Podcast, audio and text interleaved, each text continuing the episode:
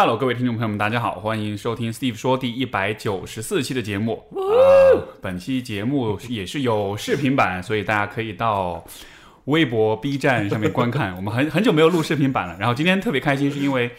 我们今天的嘉宾是阿球，然后他是一位即兴喜剧演员和也是老师，对吧？对也教即兴喜剧，是然后他的创立的即兴喜剧的品牌叫闹即兴即，兴，对，闹腾的闹。闹然后，然后我就在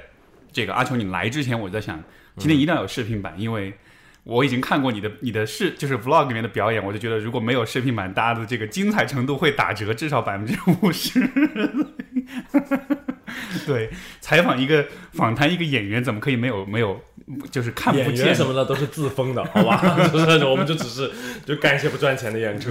对对对，好好，所以欢欢迎阿球。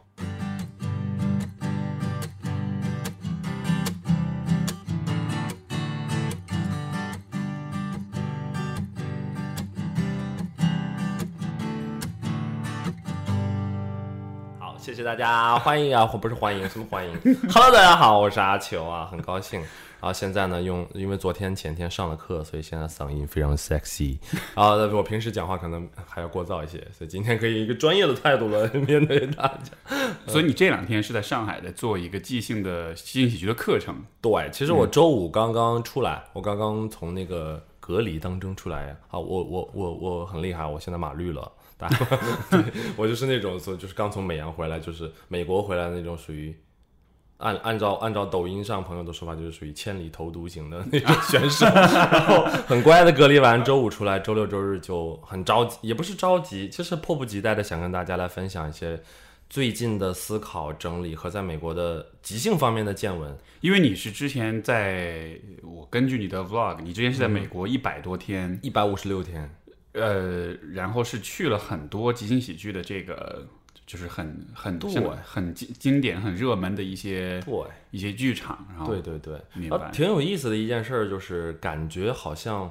这一次就是因为因为疫情啊，包括包括美国的，你知道就是 BLM 的的事情，就是赶上了一波关门热潮，关门的大潮，对感觉是关门大潮在追着我，就是我去了哪里，哪里就关了门；去了哪里，哪里就关了门。这次一路上，就几乎每个美国的大城市都会有比较发达的即兴的产业，就会有一些很知名的剧场。所谓的知，因为因为这件事情在美国，就是现代即兴喜剧在美国也就刚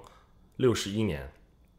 我我们如果以那个如果以五九年 Second City 成立为一个标志性事件的话，因为总需要有一个相对标志性的事件来去标明我们大概从什么时候开始了。如果是这样的话，大概是六十年左右的历史。很多四五十年的就比较老派的剧场，因为这次的事情就宣布说是我们就关门了，很可惜，非常可惜，对对对对。那呃，我们我们先就是我们就时间再倒流一下，就是首先是什么是即兴喜剧？啊哈，即兴呢 你，如果用很一两句话概括一下，你你觉得你有可能说明白吗？呃，是这样的，呃，即兴剧和即兴喜剧往往被放在一起，是因为呃，这件这个东西是这样，即兴剧叫 improvisation，就是即兴表演。那这里面呢，包含了各种各样的表演的可能性。我们把在舞台上舞台剧的即兴舞台剧叫 improv，所以我做的这件事情是 improv。大多数时候它很好笑，所以很多人认为它其实是喜剧，但是它我们不管它叫 comedy，我们就叫 improv。所以它的目标也不是为了搞笑或者什么，就是我们在上面没有剧本的做事情。所以如果用一句话来说，什么是即兴剧，就是一种没有剧本的舞台剧表演形式。明白，完全是靠一种自发的、及时的、灵光一现的东西在做表演。是你提到了一个非常关键的词，叫自发。我们会很强调一个人的自发性。嗯，对明白。所以，所以这，所以这种剧特别适合那种不爱背台词的那种演员，是吗？其实不爱背台词，它就是呃，所有事情都是两面性的。你不爱背台词的话，就意味着你不知道接下来做什么。啊，所以对他会从一种极度的确定感里面去滑向另外一端，就是极度的不确定。所以即兴表演的舞台其实是非常非常，我这里打了双引号，危险的舞台，就是没有人知道接下来发生了什么。是所以所有的练习都是在为自己和我们这个团队提供某种安全感。嗯，很有意思。我我我觉得听你说，我就觉得这个和心理咨询其实还蛮像的，因为有很即兴的成分在里面。有一点你其实不知道接下来会发生什么，对但是就是你得去拥抱那种不确定性。对对然后因为你你得相信它能给你带来一些很有价值的东西。可是你说我们怎么去锻炼我们的安全感？就是如果说，哎呀，我觉得我好不安，我好想提高我的安全感，how？你总需要一些方法。对而即兴剧是一个，就是一边玩着很开心，然后慢慢你就会发现，无论是我作为一个个体，我变得更勇敢和自信了，我更接受我自己去，就就就是这样一个人，我喜欢我自己了。然后我在和别人相处的时候，我也能够更多的去关注别人，给别人提供一种安全感，所以它变成了一个啊、我我们有一个很有趣的说法，这个是我的一个老师给了我一个说法，他就说即兴剧不是教你 to be funny，是 to be fun to play with，就是你是一个很好玩的人，我很喜欢跟你玩儿，而不是说你是一个很搞笑的人，我很喜欢看你表演。就是其实不是要做小丑，对那种的，因为大家说到喜剧，可能就会觉得这个人是个小丑，他很喜欢哗众取宠。对，对，所以我们说我们在舞台上是是 try to do something。那这个东西就是，比如说我作为一个角色，我要追求我想要的东西；我们作为一个团队，我们要解决没有剧本这个困难。但从来这个 try to 里面从来不是 try to be funny，就是我们不需要尝试好笑。而这个其实是大多数初学者的一个最大的误区。如果他的老师和教练不能给他一个比较好的方向，他就会不断的滑向那个，嗯，去去去享用一些，比如说，呃，刻意的、好笑的、滑稽的东西，去填补自己的不安。啊而那种空洞是填不满的。就是会就是会慢慢就开始用力过猛，会用力过猛啊、嗯。这样子其实反而会做一些挺蠢的事情，然后自己反而会觉得对他他会他会有一些就是 他会有一个很不好的习惯，他的应激反应是啊，我要讲一个笑话，而不是说我更要有信念感的去做这个角色想要做的事情，那是一种高级的好笑。对。对，你越在说，我就越觉得这这是一个大型的暗喻，它其实暗喻的不就是人们过自己生活的过程吗？嗯，没错，就你不觉得你我得做点什么，我得扮演一个角色，我得就是那个要好笑，其实就像是一种社会期待一样。就是我行走于社会，我得做一个成功的也好，有趣的也好，情商高的人也好，whatever，然后有很多的就你希望别人这样看你，对但其实不是。没错，而且像你所说，你越是用力过猛，其实你越会滑向一个像是一个深渊一样的。对对对，你会，你会，你你做的事是一情个恶性反而会循环。没错，嗯，你是怎么进入这个即兴喜剧？因为你应该是我见过的活着的，活着的，其他的都饿死了，因为真的不赚钱。就就就你是怎么走入这个这个方向的？最开始，啊，我其实本来也不是学这个专业出身，但是好处是我我我不是在说，呃，我我们中国的所谓的呃传统的戏剧教育有什么的问题，因为现状如此，大家会比较绷着一些呃所谓的更斯坦尼的东西啊，但即使所谓绷着的那个斯坦尼的东西，也是比较早期的斯坦尼的东西，其实包括斯坦尼的东西是指，就呃斯坦尼是一个人吗？就对 我是完全白痴的，对我不就是比如说我们在说到所谓的传统表演的时候，就跳不过一个人，斯坦尼斯拉夫斯基，嗯哼，就是一个俄国的，就是俄罗斯的，是前苏联的一个戏剧大师，然后他的体系是所谓的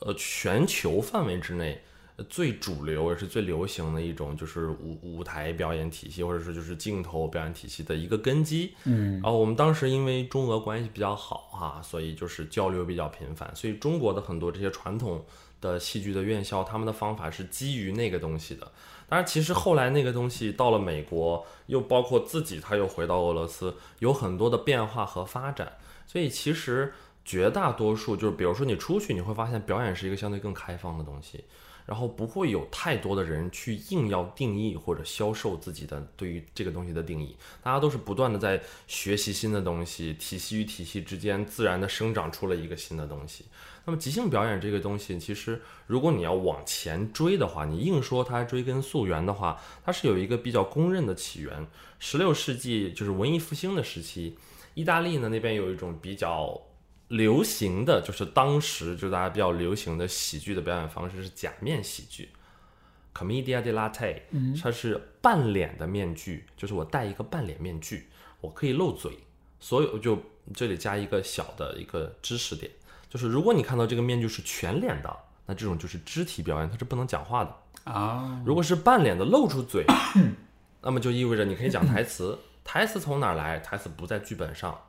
台词在于我戴的这个面具，它是一种角色，比如说是一个小丑，哒啦，或者是一个 captain，嗯是一个 captain。那戴上一个这个面具之后，他有了这个角色的感觉。啊，我根据这个角色的视角、世界观、想要的东西、欲望来去讲出台词。他们只规定第一幕、第二幕、第三幕一个故事的梗概。所以最早的即兴喜剧是从那儿发展出来的，然后慢慢的再结合了很多，比如说剧场游戏，一些特别是给小孩的一些一些怎么说呢，一些戏剧教育里面的一些东西，慢慢的在五十年代，就是四五十年代美国的中叶那个时候，哇，社会大熔炉，各种各样的东西都搞在一起，然后戏剧这个东西重新又被翻出来，去又回到了剧场里面。当时有一个绕不过的一个老太太啊，当时很年轻啊，漂亮。叫 Viola Spolin，一个老太太，我们叫她现代即兴剧之母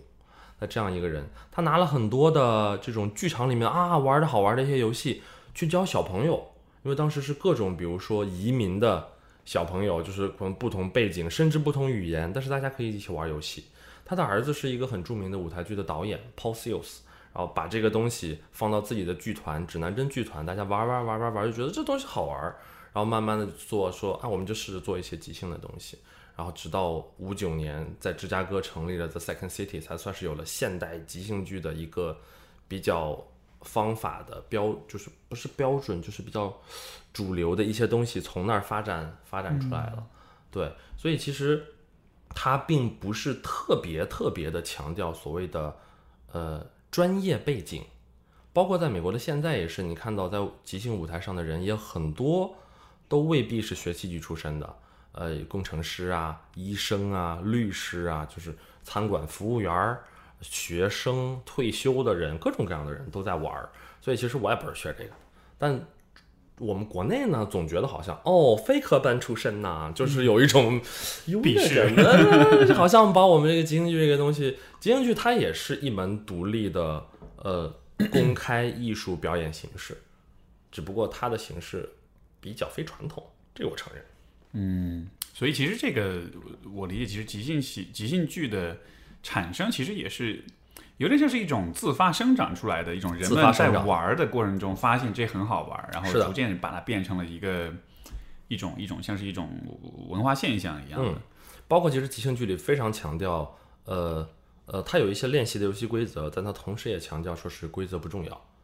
唯一的规则就是没有规则，所以你完全很多。玩在一起玩久了的团队，我们可以自创游戏，我们可以自创表演的格式，我们可以做我们任何想做的事情，只要我们达成共识一致，达成一致就可以。他几乎所有的练习都是在练习你和你的队友，或者说你和甚至还不是你队友的人，能够迅速的达成一致的能力和那个你营造了一个很安全的感觉。观众在下面看的时候会觉得，如果你你看这是一个很微妙的一个心理的东西，我不知道他。他有没有什么专业术语啊？就是我我我自己的体验是这样的：你在舞台上表演的时候，如果你的目标是想要好笑，说哎，我今天一定要让你们笑一下，观众就会形成一种强烈的一种，就往后一仰，就那我倒要看看你能有多少笑，就是很天然的，没有人告诉他这么做，但你能看到观众就往后。那如果今天就是哦，OK，好，我们现在跟大家介绍一个好玩的东西啊，我们开始玩了啊，你要不要一起？你要不要一起？观众会觉得啊，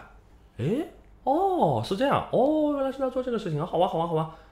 你们还缺不缺？我我我可以加入你们吗？所以如果结尾的时候观众上来给我们的反馈是，哦，你好好笑，下周还来，我会觉得失败了，我会觉得我们想要传达的那个东西失败了。但如果观众结尾跑过来是说说，哎，你们最近有课吗？我我可以学吗？你我我可以加入你们团队吗？那我觉得我们传达的那个东西就就对了。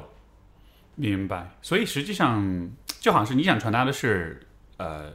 一种你能你你能够去参与进去，你能够去发发挥跟表达自己，而不是说这个东西表达出去的效果是怎么样的，是一定要好笑或者什么的。对，其实是这样的一个感觉。包括最近在上课的时候，就是慢慢的会有一个特别强烈的感觉，就是，呃，我我当然我知道，我知道我们做做心理的有有很多很多的，也是误区，因为我完全不懂你们的行业，有很多所谓的什么成为更好的自己这种东西。然后在在即兴里，我们特别强调是没有更好的和最好的这些概念，你就很好。你要做的事情就是充分的做你自己。在即兴当中，或者是在所有的舞台当中，最好笑的永远是最诚实的。嗯，越真诚越好笑，就是非常的，你要你要对自己非常的真诚。然后很多人其实是没有办法接受这件事情的。就比如说，因为即兴是一个没有给你时间做伪装的舞台，没错，非常直接，就是即即时的一个表达。对，嗯，所以一个人他的习惯。情绪的状态，包括最近的生活的状态好与不好，会通通在即兴的舞台上就一展无余。像我，我会相对更有经验去看学生或者队友或者其他人的表演，我看我就知道他最近的状态是什么样，就跟把脉一样，就是 你知道最近这个人不太顺，或者哇，他最近有一些人生新的感悟，他在努力的尝试。哎，他用力过猛了，他一定是最近受到了一些打压，或者在反弹。就你能看到，特别的有意思。绝大部分人对于自己的急性反应的第一反应都是啊，我怎么是这样一个人？我我我不是这样一个人。他们还是希望想要成为我们一开始说的那个，就是我在别人眼中希望成为一个啊有知识的、温柔的，就是他有一些标签在那儿，但其实。你不是这样一个人，放弃吧，很有意思。这个就像是，如果你要识人的话，一般人会是什么看面相、看星座什么。但实际，但实际上，最好的方式，你让他来一段即兴表演，然后你通过他的对这种不带自我过滤的表，这种及时的表达，然后你就能看出来，哦，这个人怎么回事，很有意思。不断的播东西，我们会花大量的时间，特别是如果有机会是线下活动的话，我们会花大量的时间让你们玩一些看起来很蠢的游戏，比如呢？呃，就就比就比如一些非常像小孩的游戏，就是小孩玩的，就是标准非就是，呃，我想想有没有，我们昨天玩的一个游戏是一个我很喜欢的热身游戏，它的规则只有一个，就是拍人，拍人，这有一个非常大的一个空间，你在空间里每个人都是自由的，就是互相拍，你被拍到了，你就丢命了，然后你就要在你就回到这个墙上。然后等到拍你的那个人，如果他命丢了，你就活了，就是一个非常简单的一个规则。OK。而这样的一个游戏能够暴露出所有的人，有些人是那种特别进取的，跑得快啊，就疯狂，我要赢，我要赢。然后有一些人是就是那种躲在角落里面，就是我我不是很想参与。我觉得就是哪怕是这样一个非常简单的游戏，你都因为肢体是不身体是不会骗人的。没错，他的第一反应就是。有些人玩的特别开心，笑的口水都出来了。然后有些人被人拍了之后，就是他对于失败就非常难以接受，就就啊，就是感觉仇人，就是 拍死你，就是这种感觉，就是非常有意思。我在旁边看就觉得哇，因为在游戏当中人是没有办法伪装的。嗯，所以所以大家会觉得说小孩子是比较童真，是比较纯真，因为他们天天在玩这些游戏的时候，他跟他自己的那个反应是比较接近的嘛。对他，他和自己是连通的，他不，他非常的。真诚，他说的话，脑子里的想法和身体的反应是一致的。嗯，所以我们有的时候会跟小孩机呃机会不是特别多，但是你会发现小孩玩这个游戏的时候，我的天呐，全是 master，他们是天生的 master。我们不是想要去学，我我我我一直跟我们的同同学们就是一直在说，说我们不是想要教给大家什么新东西，我们只是在不断的剥掉你们后天。穿在身上的那些没用的、不是你的东西，然后让你回到原来的那个天然的状态里，让你做到你本来能做到的事儿，没那么难。嗯，但很多人就觉得，我好不容易穿上这些东西，成为了一个我想成为的人，你现在让我当我自己，我不要，我不喜欢我自己，所以很多人拧巴在这儿放弃了。啊，对，很有意思。我，你你觉得这些穿在外面的这些东西是怎么穿上的？就是就就是因为就我我在听你的描述，我也在想，比如说小孩子的童真的部分很及时的很，我跟你举一个我自己的例子，OK，非常个人，但我觉得可能有一定普适性，就是男生不爱哭啊。我是一个很不会哭的人，我指的不会是指我坚强不想，不是不是坚强不想哭，是我即使有强烈的情绪，我也不知道如何哭了，我没有练习。因为从小被告知啊，男孩啊不能哭啊，就是一个就比如说我是山东人，山东就啊有一点大男子主义，啊直男癌大省，对对对，然后呢，然后他们就会说 啊男孩你要坚强听众们。呃呃，对，你你们承认吧？你们就是这样的，好吧？然后就不能哭啊，你要坚强啊，男人要顶天立地啊，要怎么怎么样啊？就是，呃，我不知道女生，因为我不是女生，我没有被当女孩教育过。但是从我的被从小被教育的就是，你作为一个男生，不轻易表露自己的情绪才是成熟。所以慢慢的，我会变得不会表达情绪。那这我就穿起了一件儿衣服，这件衣服上面写着就是成熟，嗯城府，嗯就是稳重。但是实际上不是啊，我也会难过呀。我难过的时候怎么办呢？然后即兴里面有相当相当大的练习，是练习你如何去表达情绪，阅读别人的情绪。然后你只有熟练了这件事情，你才能可控制的表达情绪。你会发现现代人很多时候，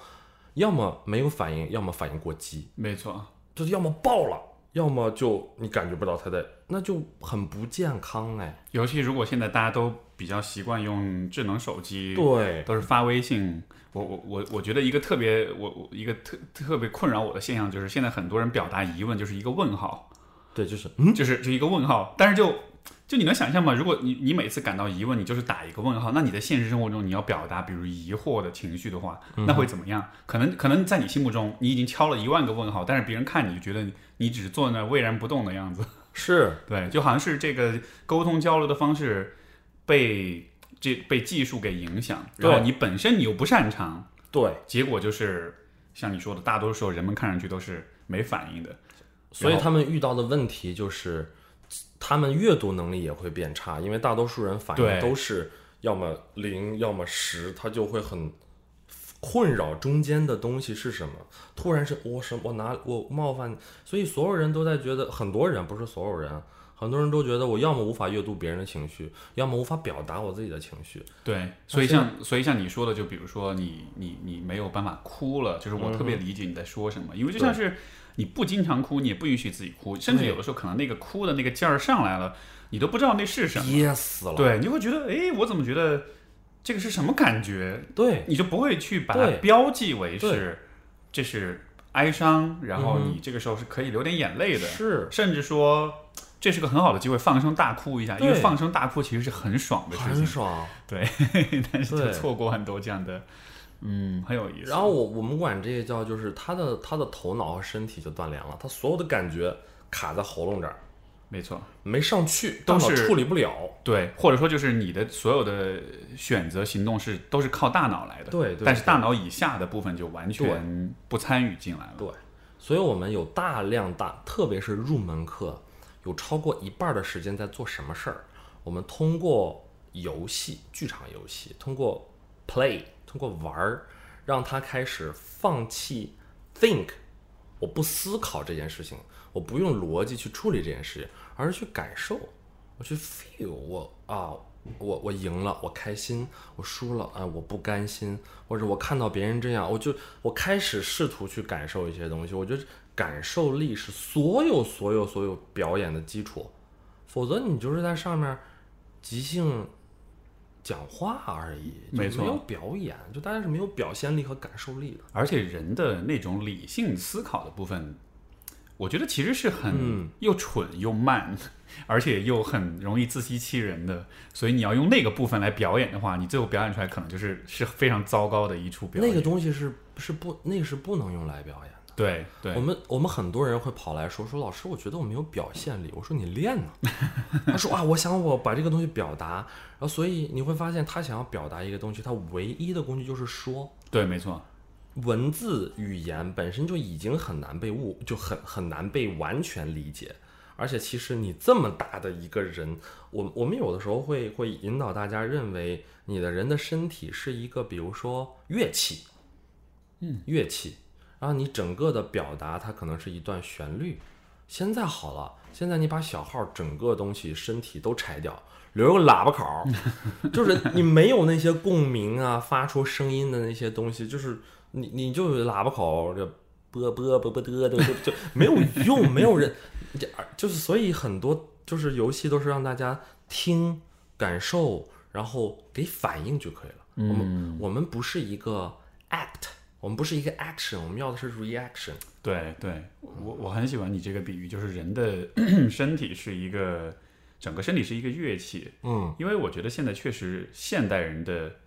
这种，我觉得很明显一个倾向就是过度的走。理性化跟理智化，我们非常强调的是逻辑思维，强调语言的精确性。而且我不知道这个有没有一些可能这种西方文化的这种有点像是文化入侵一样的这种影响。因为我因为我在想说，其实比如说像英语，其实是非常精确的语言，嗯对吧？就它非常强调说每一个。细节每一个概念每一个分类，它是一个很，它就是英语是一个 categorical，是非常类、分类的，它非常强调分类的这么一个语言。但是中文其实是比较相对是比较模糊，比如说我们会说意境，嗯意境这些东西其实就是我们用很嗯模糊的一些啊、呃方式去描述一些很微妙抽的象的东西。对对对，但是你看，比如说英文的话，它就会给你描述的非常非常细。你说，比如说中文，我说这个人很有气质，英文他就跟你说他穿什么衣服，他的瞳孔什么颜色，他头发什么颜色，但他就不会给你一个有气质这么一个描述。所以我在想，会不会是可能就是这种西方欧美的这种。思考方式，它通过他的语言，通过他的文化输出，它会让我们就是对于细节，对于啊呃很精确化的东西越来越执着，但是反而就我们就有点失去了对那种浪漫的模糊的东西这。是一个很有趣的一个角度，哎，我从来没有这样思考过。因为从我看到的现状来说，反而是你说的这些英语国家，或者说是很多老外，他们反倒也更有表现力，不是吗？嗯哼，就是他们的情绪、他们的肢体、他们作为一个人的整体，就是他的逻辑、他的思考和他的感受的连接是远远好于我我我们国人的普遍状态的。就是他们就是非常的诚实，他可以同时表现生气的时候，嗯说说生气，用生气的方式说他生，就是他可以做到非常的统一真诚。而我们比如说我我们反倒是用很多，比如说讽刺，用很多委婉。啊，就是也也老外是听不懂委婉的，对，啊，对，有很多东西，所以也很有意思。关于浪漫，我在想，哎，什么让我们中国人变成这样？我们中国人其实超浪漫的，对，诗是，多浪漫呢，怎么没错。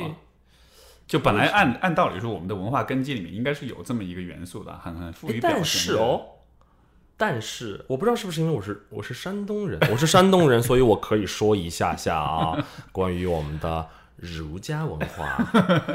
其实是这样的，就是包括我我自己。妈，如果你在听那个，你就现在关掉。就是包括我从小接受的一些教育，就是，哎，你不要出头啊，啊，对，你自己有什么感受，你你不要说啊。嗯，枪打出头鸟，人怕出名，猪怕壮。就是有很多说中庸就好，有很多这样的教育的东西，让大家觉得那我也没有必要去表达我自己。那这样的话，就是和刚才情绪表达是一样的。人不是没有表达的冲动，长期不表达就失去了练习，你就不会了，没错就只会过激的表达和。所以你看到现在网络上各种负能量，我觉得都是因为长期压压抑抑表达而造成的那种。我也不知道为什么，我就是愤怒，愤怒从哪儿来，他自己也说不清楚。没错，这个我我非常同意这点，就是我们的文化当中是有这么一个，你看，不管是委婉也好，讽刺也好，还是这种城府啊，就是我们的美德当中是有这么一一个部分的，对它要求人们人们是好的，对，他会认为这样是是聪明是智慧，厚是厚黑学嘛，对吧？就是你 就是不表达自己，然后把一切都藏起来。是就也许这在某一些涉及到博弈跟竞争的场景里面可能是有帮助，但是作为人的话，作为情感的动物，这其实是一种反向的训练，它让你就越来越麻木。这个，这还真的是让我联想到了一个我们在我我我首先插播一个东西，嗯，我发现 Steve 是一个特别好的聊天对象，是因为你天然的具备了一种即兴的特质，就是我们那天在微信就聊到过的 Yes and。啊，你会发现你在接话的时候是对，没错，而且我觉得就是你一直都在接着嘉宾的话，就聊得非常舒服，你已经是个天然的这是的优秀即兴表演演员了。不不不，这是心理咨询师的专业素养。不不不，你不要不不不，你的不不不才是专业素养。啊，我们聊刚才那个东西，就是我突然让我想到，哎呀，我们刚才说什么？哦，就说到那个厚黑学，说到啊，压抑，对对对对对说到我我就是就是我刚才想说的这个，就在舞台上诚实。嗯我们在因为是即兴的舞台，所以即兴的舞台无法容忍任何阴谋。啊，就是我不知道你跟我说这句话，你是真的是这个意思，还是实际想想欺骗我？因为我们俩都不知道接下来的发展，所以其实你是没法去预设没有办法有阴谋。嗯，所以我们在非常推荐大家在舞台上就是所谓的真诚说实话，这会有一种特别酷的舞台表演的感觉。就是我在舞台上不会嘲讽你，我会直接告诉你，你这样子让我很生气，或者我会非常明显的说说，就是我我其实很喜欢你，这些都是特别是中国人，啊，中国观众在下面会觉得，哇，这不是我在生活当中会讲的话。就他自己演出来，他都发现他对他自己把自己震惊到了，但是这样其实是一种非常高效的沟通方式，没错，不欺骗没有用。所以后悔学有的时候是一种，就是博弈的基础是 win win，后黑学是 win lose。我要赢，我要弄死你。现在是我们要非常诚恳的把所有东西摆在台面上，怎么能让我们同时都达到效益的最大化？所以从来即兴里面啊、我一直从第一节课我就会跟大家说，多用一个词儿，叫我们，不是啊你怎么怎么样哦，我怎么怎么样，是我们，我们一起，我们后来，我们现在，我们一旦认为说是哦这个人，我们在传统表演里有个概念叫对手戏，对，我说不对，我说即兴里没有对手。没错，你只有 partner，我们都叫队友。所以一旦认为这个东西哦是我们，我们就没有矛盾了。我们的矛盾可能是现状，就是大家都会所谓的想要去建立冲突。那，这是另外一个很大的话题，就是我们总觉得有戏剧冲突的戏是好看的，但是我们矮化了戏剧冲突这件事儿，总认为是人与人之间的冲突，不是。即使人与人非常的团结，外部的这些东西也足够让你应付了。所以我们经常希望大家推向两种冲突，一个是我们很想，但是世界不允许，或者我们很想，但是我的内心不允许，就是对外或者对内，不要对人。嗯，对人是最显然，但是最呃没有没有可能性、没有没有意思的冲突。嗯，我要，我偏不，这有什么意思呢？我要好啊，但是我不敢，没错，这个好玩儿。就就其实呃你你把自己，我理解你的意思就是你把自己和其他的人来敌对化，来对立化，这其实是一个挺挺没意思的东西，幼稚，对，而且它是就它是最显而易见，它是最就大家看到是大家都懂什么是敌人，是，但是他我他理我理解他给你带来的冲击跟影响是不及像你刚才讲的是我想，但是我不敢，就是从可能从戏剧的从表演的角度来说，因为因为因为最后，比如说我们喜欢看肥皂剧，嗯，因为肥皂剧无脑，我不需要理解任何的东西，我看到的就是家庭伦理剧，就是撕逼，就是小三，就是出轨，戴绿帽子，啊，你好骚啊！我看到的就是这些东西，我不需要思考。但是其实那些都是表象，到最后都是因为人与人的内心挣扎和与外在世界的抗争嘛。其实哪有所谓真正的坏人？嗯，没有人要跟你过不去的。所以你看一个剧，它的那个剧本的深度跟质量，你就看它最终看的，它最终 focus 的是人跟人之间的冲突，还是人内在的冲突？对，如果你只是把大家都给脸谱化，都给嗯，片面化，然后就敌人就是敌人，就绝对坏，我们就是绝对好，这样子其实这样的剧其实特别无聊。它不会，就这是反制的东西，没错，对，就你会把对对对对，而你的敌人你就把他非就是 dehumanize，你就把它去人性化了，对你都不不把它当人了。这样你永远不会理解他。没错啊，你你有没有觉得其实社交媒体就是每天在帮我们做这件事情？是的，喷子傻逼，然后你们都是什么什么什么，然后就微博啊、抖音啊，对所以其实我都上的很少。当然，我们有很多很好的呃网友和朋友在上面，他们有想法，但是你会发现，包括自己开始试图去做一些视频，即便还没有任何的热度，只要你试图表达观点，无论你的观点怎么样，对对对，永远会有两派人站在两个极端。一波圣母，一波黑子，就是你在任何地方你都会遇到这两拨人，最后是他们俩骂起来，与你无关，就 what？然而真正懂你的朋友呢，又不能留言，留言了一样挨骂，就那干嘛我要掺和这个事儿？到最后就觉得，我这次在美国最深刻的感觉就是，人呐，始终还是几乎不可能相互理解，即便坐在对面，即便同床共枕，太难太难太难了，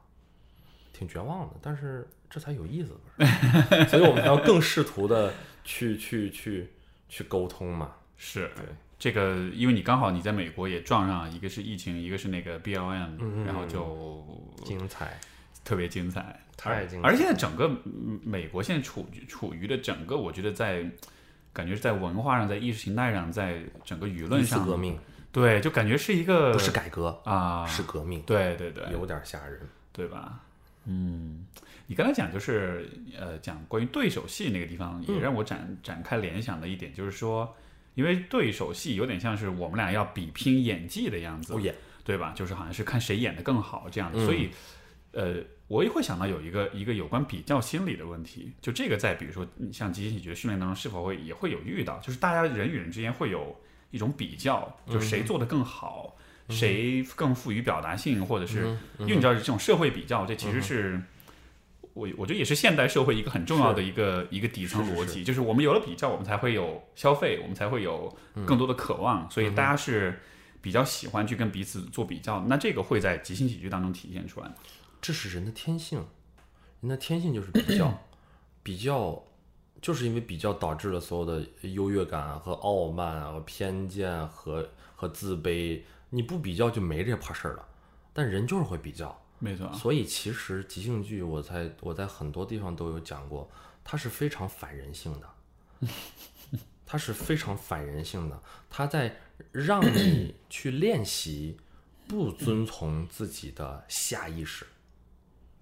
而那些下意识其实，比如说 刚开始就是很小的小孩儿是不太会比较的，我的观察，他们更多的愿意分享，因为因为一个玩具两个人玩玩的更开心嘛。然后，但是总有一方会先开始，比如说 抢夺，认为开始说这东西是我的，我有你没有，我就比你好。我不知道是不是家长各方面潜移默化的这种教育，所以导致我们现在就总觉得，我觉得还是特别没有安全感。嗯所以即兴很厉害的地方就是他共他通过一他通过练习达成了两个目的，达成两个目的。第一，我作为一个个体，我我我我前面有讲过，作为一个个体，我有安全感，我会发现啊、我我我我我印证过，我可以应对各种突发的现象，我 OK，我我我足够好，我的第一反应可能也没那么糟。所以他就觉得，那我不需要总是那么觉得哪里都是敌人，我可以多听一听。第二方面是他营造了一个乌托邦，这乌托邦就是舞台，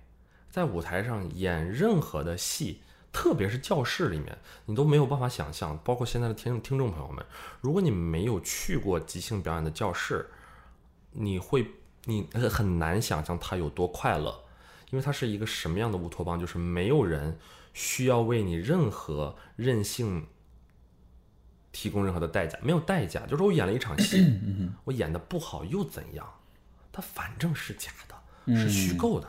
这次不好，我下次再来。然后它具备了一种非常安全，就是我在这儿都不能做自己，我要去哪儿做自己？对。你他在你在这儿是完全没有表现焦虑的，你做的再糟糕，因为本来也没有评价标准。这就是有经验的老师和没有经验的老师的差别。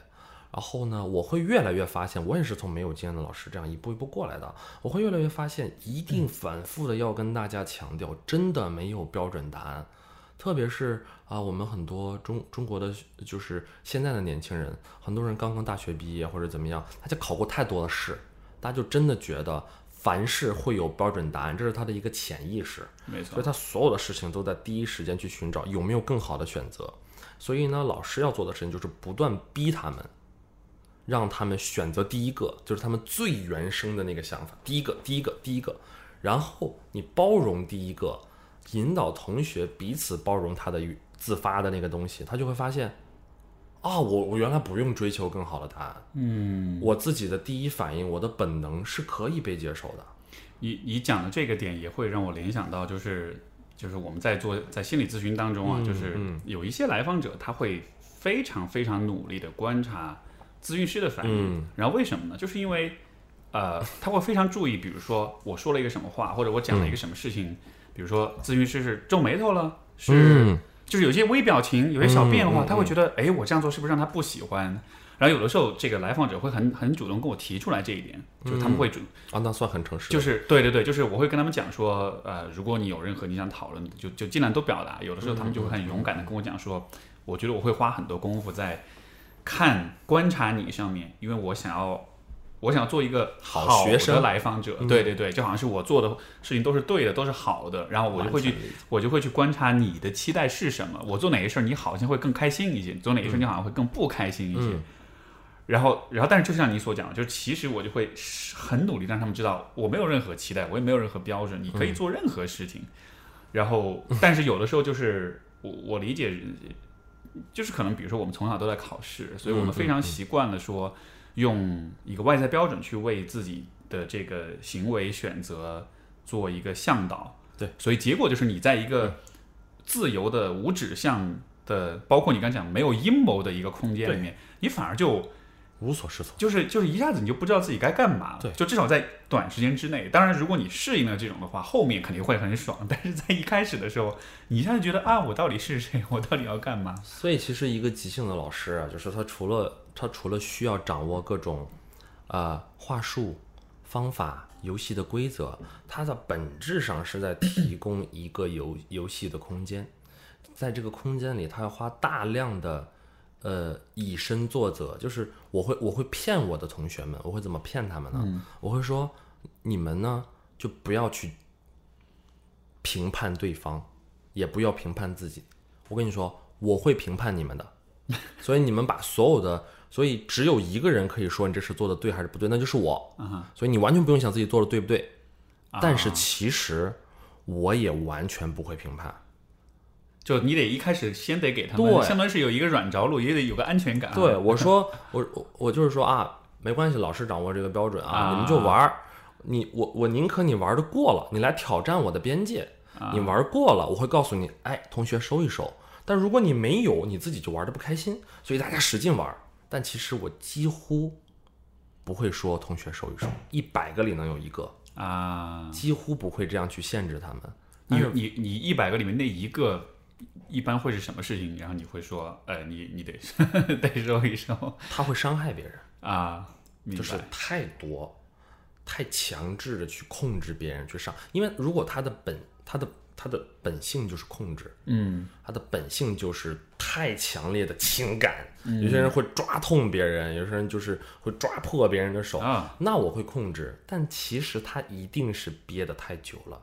所以越是这样，我反倒会越关注，以及你你越需要给他一点爱，你不要责备他，因为没有用啊。对，没有用，他他他诚实了，这个时候你你训斥他，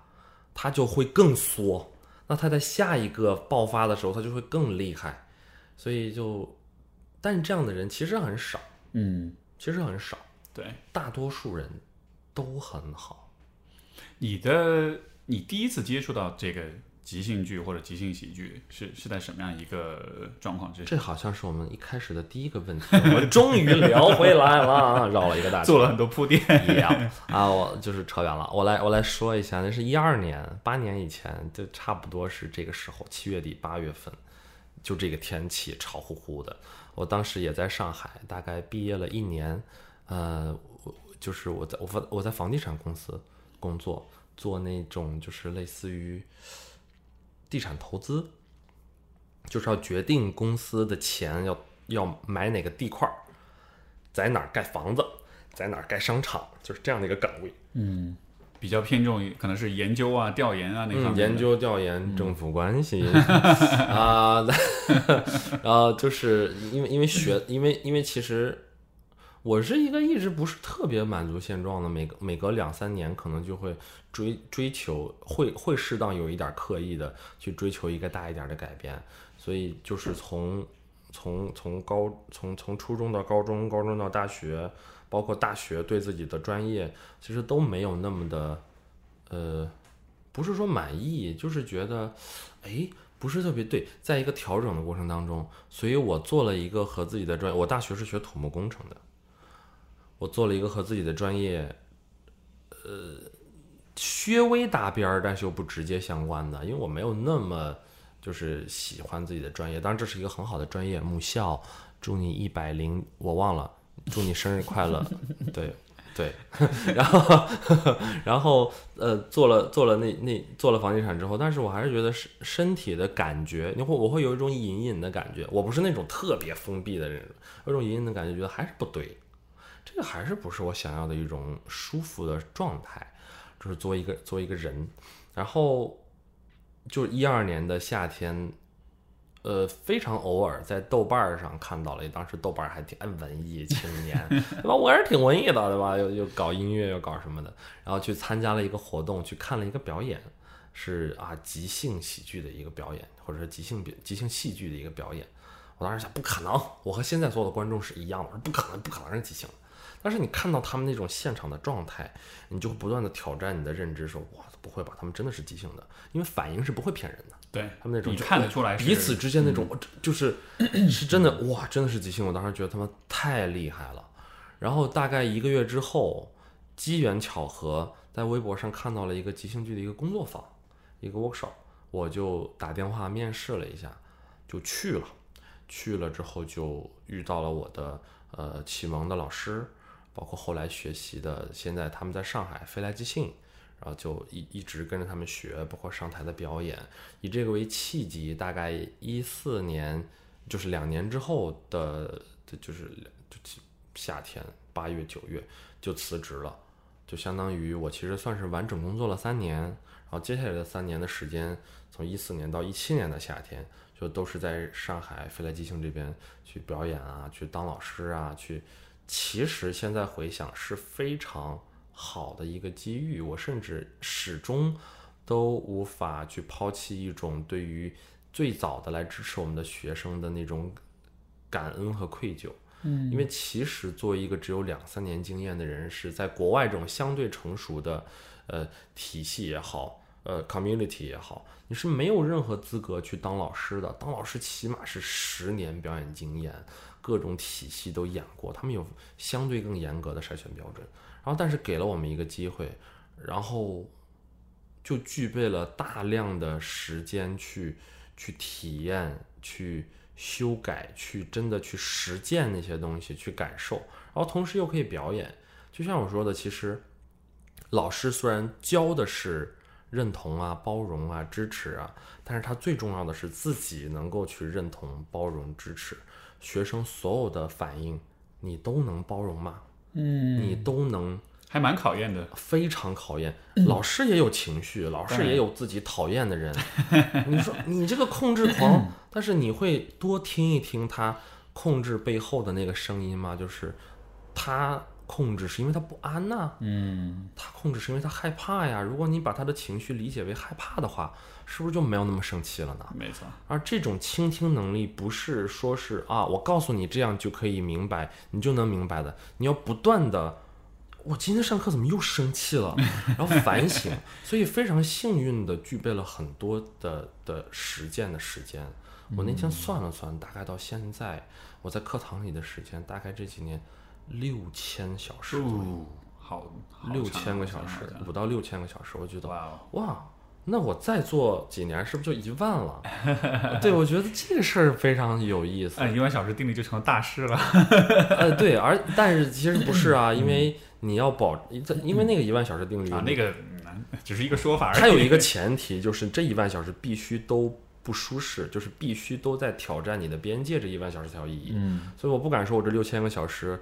因为我其中大概有一半的时间还是在做自己，还是在机械的重复我擅长的那些东西，所以我现在试图把每一次上课，所以为什么每次上课都很累？我不觉得我是在呃量产一个东西，对，因为每次都是新的，学生也不一样，嗯，你对这个东西的内容的理解也不一样，他们的反应，他们演出的内容又是即兴的，你给他们的点评又都不一样。所以各种各样的东西而造成了我只能把每一次课程去当成一次，就是全新的东西去做，嗯不是在说大话，必须是这样，因为不这样的话，我自己就无聊死了。我要上一百次一样的内容，我会想吐的。对，所以你你你说这个完全能理解，因为我觉得这个真的跟做心理咨询师其实像其实非常非常像它。是一个团体治疗。因为因为有的时候别人会问说，哎，你听那么多人的故事，你会不会负能量特别多？但是就像你所说的，你你能够学会去把，比如说一个人很控制，你能看到控制背后是不安，嗯，就你看很多东西，因为你有一个更包容的心态，所以它反而会让你就是内心更平静，是你不会看到某一东西，你对这个东西很不可接受、不可理喻，然后它会让你很困扰。就是我反倒是说，我看到任何的事情，我都有一个心思说，哎，我们去看它背后是什么。嗯，然后你看清对，然后你看清楚，你之后你就不会那么困扰，你反而会觉得其实还蛮 make sense，还蛮说得通的。是是是其实甚至你会觉得是就就应该是这样，就应该是这样。反而就自己就变得更，呃，心态就更平和一些，你反而就不会有那么多大起大落。而且另外一点就是你所讲的，就是每一次的每一个故事都是完全崭新的。对，因为因为我在做咨询师之前，我也有一段时间是做那种连续的那种工作坊，但那个就有点像这种标准化的那种教书那样子的。嗯，啊，做了一段时间，我觉得啊好无聊，因为每次讲一样内容，所以后来还是发现咨询更好玩。嗯，就虽然咨询的话题大的方向可能就那么几个，但是每一个人真的都不同，每一个故事，然后你听到的一些各种各样的事情什么的，所以我完全知道你在说什么。对，就还是得给自己嗯就是找一些乐趣吧。你在就是从你刚刚开始接触，你从一二年开始接触，然后到一四年你决定辞职，这这两年中间你是怎么？因为我感觉这个其实是个还蛮，应该是一个蛮大的一个转变的。嗯，你在你在这两年中做了些什么，以及你是怎么下定这个决心？我更尊重自己身体的感受一些，虽然现在现在倒着说啊是这个东西，因为当时只是一种，呃，你不能说是叫冲动，就是一种你说不清楚，你你要说的好听叫 calling，就是啊感觉一种召唤，所向哎，啊那其实说白了就是贪玩儿，就是喜欢这个东西。然后我但是是只是只是贪玩嘛？呃，一半儿一半儿啊我就是，呃我觉得人做任何事情啊，有很多人做任何事情是因为你擅长，有很多人做任何事情是因为你不擅长，你想要擅长，所以一半儿一半儿 嗯啊，一半儿一半儿是刚好，就是有你擅长的部分，有你想做好的部分。我我绝对不是最有天赋的，我在任何的一个班儿里都不是最有天赋的，呃，但我在任何的平台我都敢说，没有比我更努力的，啊，真的没有比我更努力的。从练习的时长，从从尝试去表演的时长，从跟别人讨论这件事情的的的的的的热情，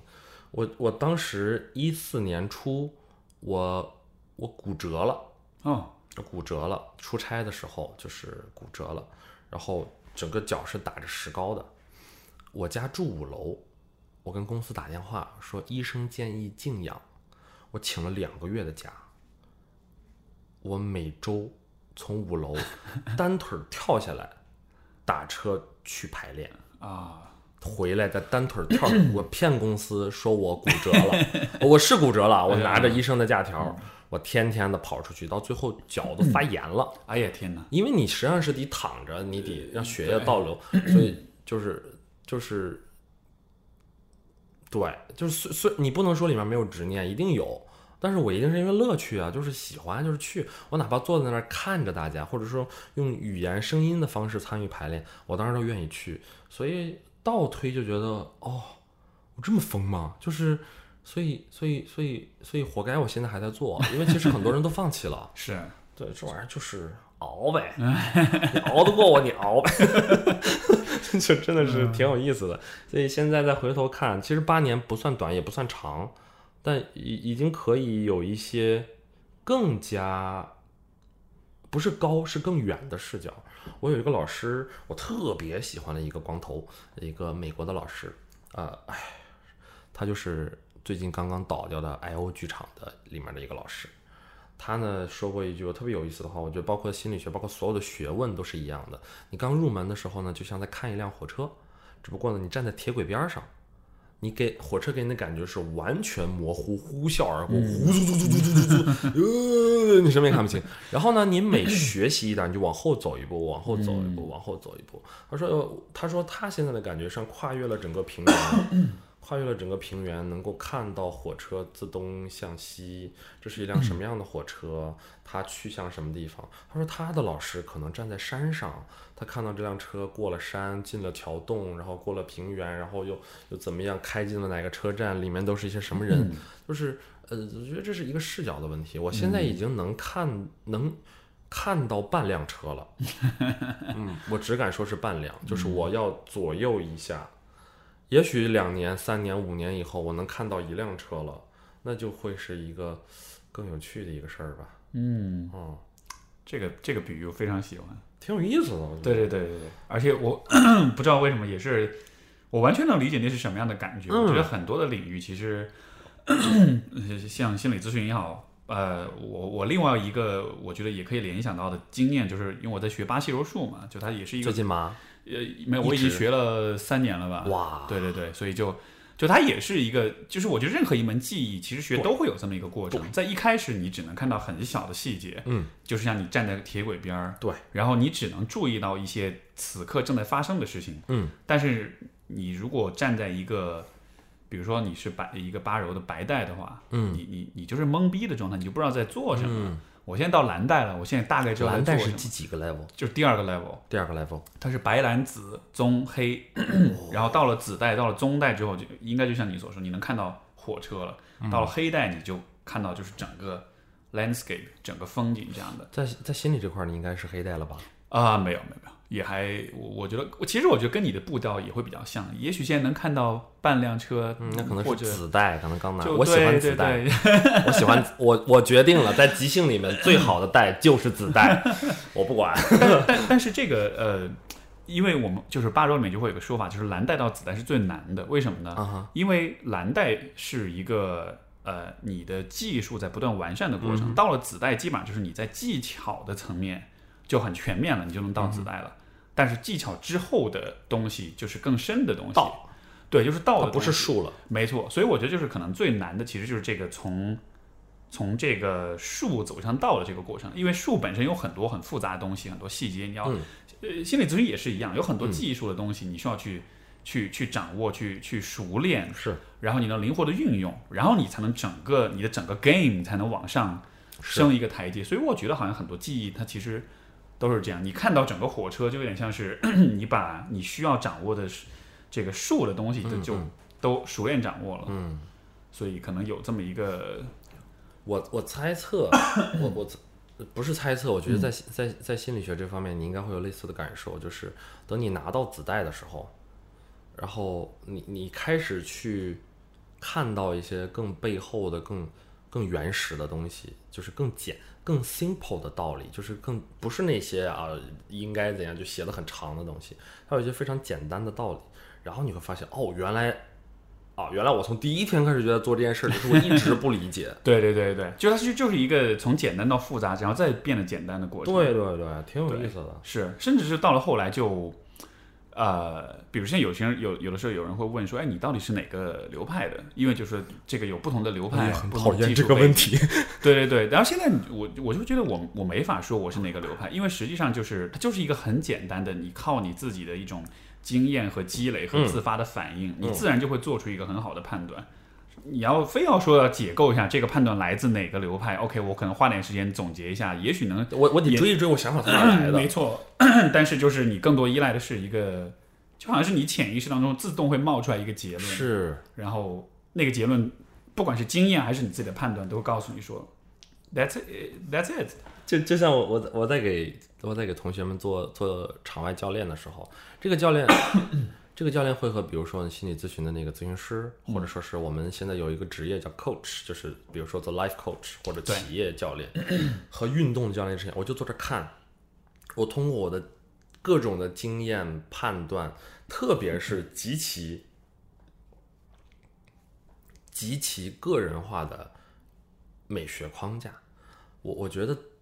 子代或者什么你说的那个时候，它其实就是一种美学框架，就开始融入自己的个人化了，就前面都是在吸收。我说哦，我非常清楚这个练习从这本书上来，这个练习是这个剧场的一个老师教给我的。然后，但是慢慢的，我我的很多的决定，或者说我那那个时候我说哦，你现在要做这样一件事情，呃，这个事情就拿掉，你做这个事情更重要。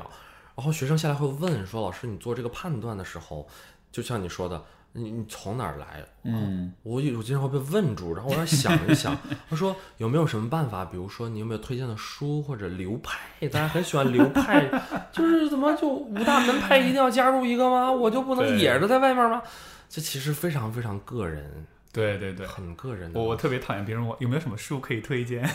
然后没法回答。我最后发现他们有总结过，我一天给他们的每一个的的就是的的 tips。或者说是当时的一个 side coach 说你要这样，你要那样，或者哦，OK，先慢一点，这些东西如果去追的话，每一次都能追出五六本书，嗯，那你怎么办呢？你每本书都要去看吗？从结果上来说，就是他们一本也不会看，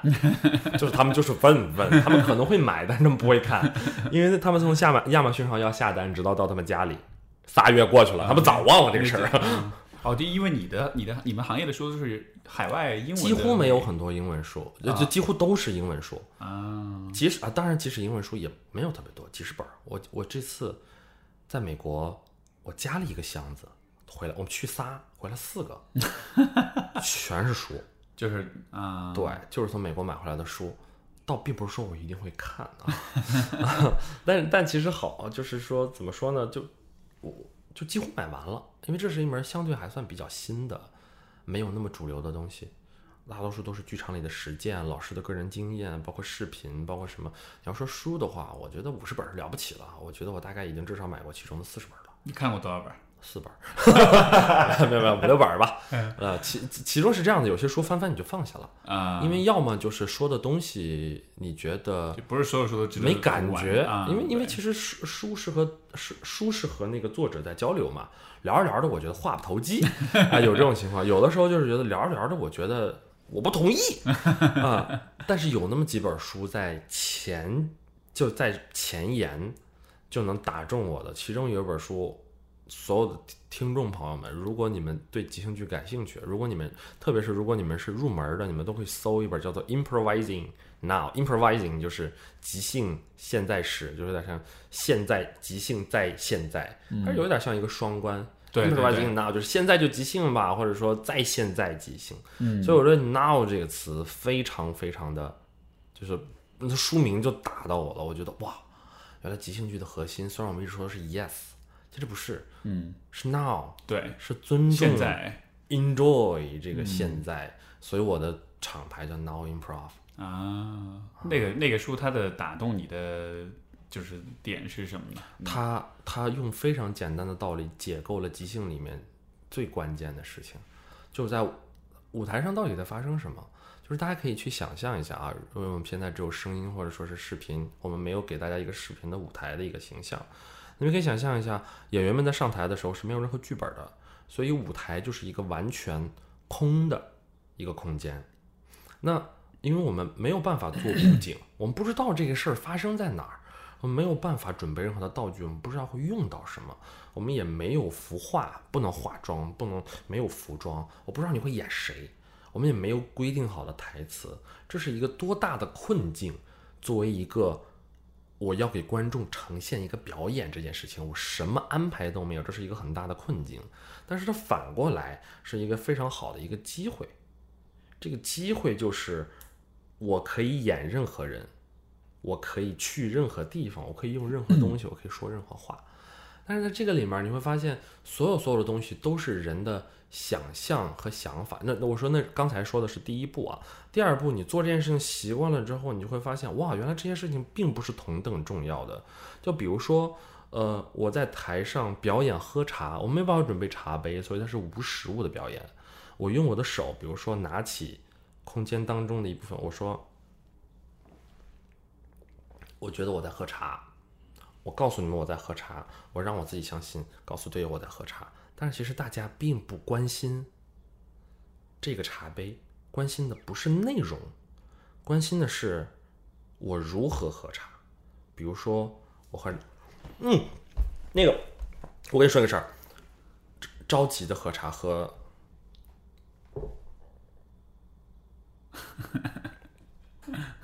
是不一样的，对不对？啊若有所思重点在于 how，嗯，然后我们去追，然后观众看到 how 之后的第一反应是什么？嗯，是 why。从没有任何的即兴剧要追求的是 what，我喝的是茶和可乐，还是我抽了一根烟，没有区别，区别只在于我如何做这些事情。然而，大部分的初学者和很多所谓流派里的老师，在无限制的去追求有趣的内容。啊 What？我想，如果我我就跟我就问他们一个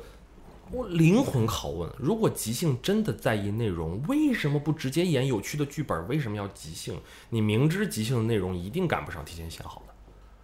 所以作为一个即兴的演员，你应该做的就是我重重视我的方式。然而，这个方式是什么？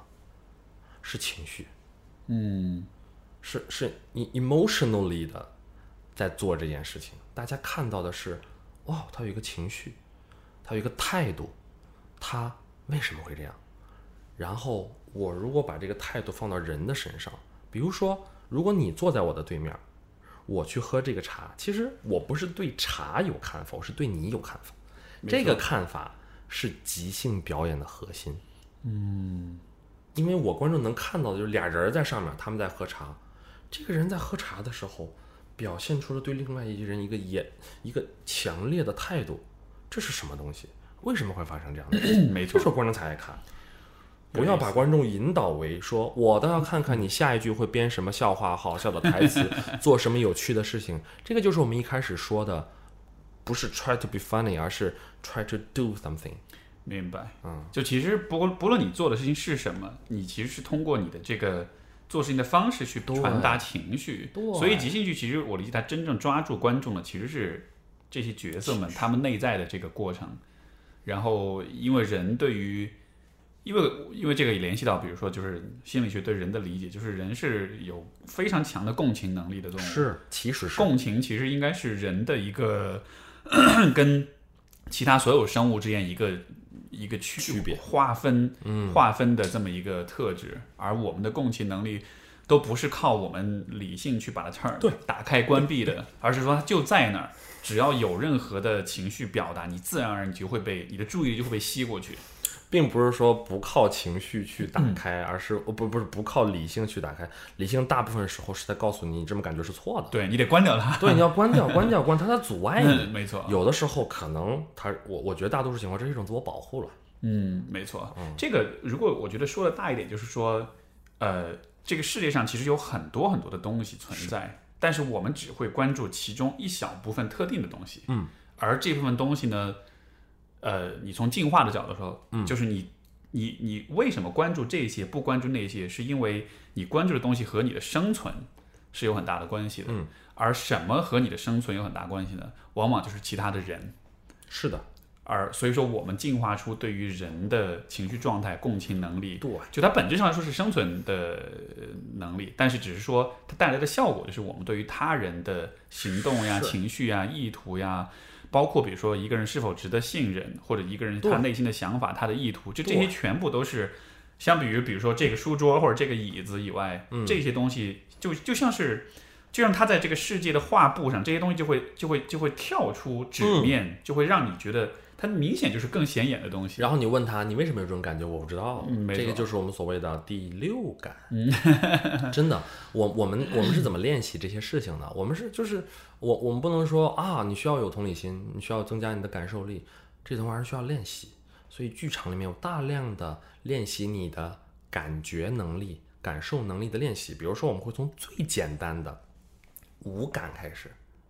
对吧？你会发现现代人因为太喜欢玩手机，以至于几乎退化的只剩视觉和听觉。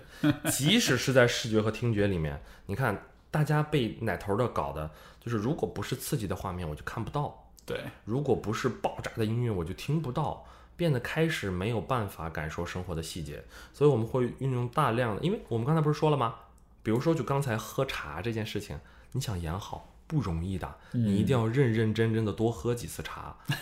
这个这个吧，这个就是就是我 我我们不经常用那个词啊，用那个词会被人认为就是有那种就比如说那不就是正念嘛，就是 mindfulness，就是喝茶 with mindfulness，就是就是就是认真喝茶。所有的练习都讲究的就是注意力，我们让大家集中注意力的去看、听、闻、哎，感觉，就是呃嗅、味觉、触觉这五个感觉，它慢慢的，因为这些更本能一些，我摸了我就有感觉，粗糙不粗糙，光滑不光滑，烫不烫，这五个感觉慢慢的活跃起来之后，它就会有一种感情。就是所谓的第六感，就是我就像你刚才说的，我值不值得信任这个人，我喜不喜欢这个人，更综合的判断就出来了。所以我们是从一些更本能的、呃肉体的感觉去去找到我们的第六感。然后第六感这种东西，很多我们都是男生男生哈，很多女孩儿天生具有。这就是为什么有一个我特别信的一个说法，老婆说的都是对的。女孩儿她的第六感，大多数情况事后印证都是对的。对，她告诉你说这人不值得相信，只要你的判断是他没骗你，他真的这么觉得，那这个人就是不值得相信。哎呀，我我要是我们家 C 总听到你这段话，肯定要回头要来跟要来说我了，因为他经常都是这样，他说一个什么事儿，我当时不听，后来我说吧，真相，你看吧。所以，哎呀，听众朋友们，如果你是女生，对吧？你就让你男生来听这一段；如果你是男生，你就听自己女朋友的，没有问题。Happy wife, happy life。可可能我觉得可能这个背后像你所说，就是可能我们处理信息的方式，可能嗯，也许是男生会偏向于用逻辑的推理，用脑子的部分，但是可能。也许在有一些，比如说问题解决上面，这也许是更适用。但是当涉及到比如说有关人的、是有关关系、有关一些比较更混沌、更复杂的状况的时候，你其实是需要更整合各方面的这种信息、更方面的这种体验。特别有意思。你刚才提到了一个词，让我你说解决，嗯，男人的逻辑就是解决问题，对，女人不，女人就是感受问题，给予反应。为什么要这样反应？我不知道。然后非常有意思，但你你很难说哪一种是更高级的办法。但我至少非常确定的是，在剧场里，在一个呃艺术空间里，在一个我们想要去表达、想要去共同找到我们想要表达的东西的地方，那毫无疑问是感性的东西更好。没错，毫无疑问，感性的东西连接到了，呃，就是那种那种那种本能，那是剧场想要给大家的体验。就是我不知道我刚才为什么要做这件事情，我让自己吓了一跳。这是很多人在即兴剧里面的那个分水岭，很多人从此爱上了这种感觉，说哇，原来我具备很多我原来不知道的可能性、面向、潜能。很多人拒绝接受说不，我不喜欢这样的自己，我不是这样的人。嗯，所以一般来说，我们的我们的十二个小时的入门课，我指线下的啊，我们线下的入门课的十二个小时，就是为了让大家能在十二个小时之后的那半个小时的演出里，做出一些其实诚实。我我指的诚实，并不是说，呃，他一辈子一就是他非常尊重他当时那个的状态，抵抗就是抵抗，就是就是呃，嗨了就是嗨了，怕了就是怕了，他做出一些诚实的反应，身体的反应，然后让他感觉到原来你就是这样的一个一个一个人一个存在，让他跟自己能够就是即兴剧是硬塞了一面镜子在你面前，你给我看。对，你就是这样，你看见了吗？很多人不不，我不看。很多人说，哦，原来我长这样，我想多看一看。所以有一些人从那之后会一直学，嗯，因为他喜欢那个状态，他想要掌握更多的，我们就让我们的就是比如说白带、蓝带里面的技巧，因为只有这些技巧才能让他在舞台上一个更危险的地方去。危越危险越越本能反应，去跟自己去对话。每一次即兴的排练和演出，其实都是在跟自己对话。这个其实就是一个很鸡汤的话，这就是找自己。对，但是你说的这个，但是你提供的是一个，就是去看到自己这个人，就是人的复杂性的一个机会。我感觉，因为你像你刚才讲，就是比如说从很男性的思维，嗯比如两口子吵架了，嗯就问你为什么这么做，你解释一下，explain yourself，对吧？嗯哼，但是就是很多时候你其实人其实没法解释自己的行为，他在那一刻他说不清楚，他就是那么做了。然后你如果非得要求他解释，他反而需要给你一个很后知后觉、一个合理化的一个 justification，对吧？就是你得合理化你为什么这么做。但是这种合理化反而有的时候是一种误导，对对对对对，反而它让你对这个问题的理解就是就就就就很肤浅了。所以不要问第三次。所以基本上你会发现啊，男女生吵架的就会，大多数时候都会这样的。你为什么要这样？比如说你为什么要生气？我不知道为什么要生气。你为什么要生气？我不知道为什么要生气。好吧，那你如果就是要生气，那我也没办法，对吧？男生就会说，那我也没办法，就你不需要，这不是一个问题。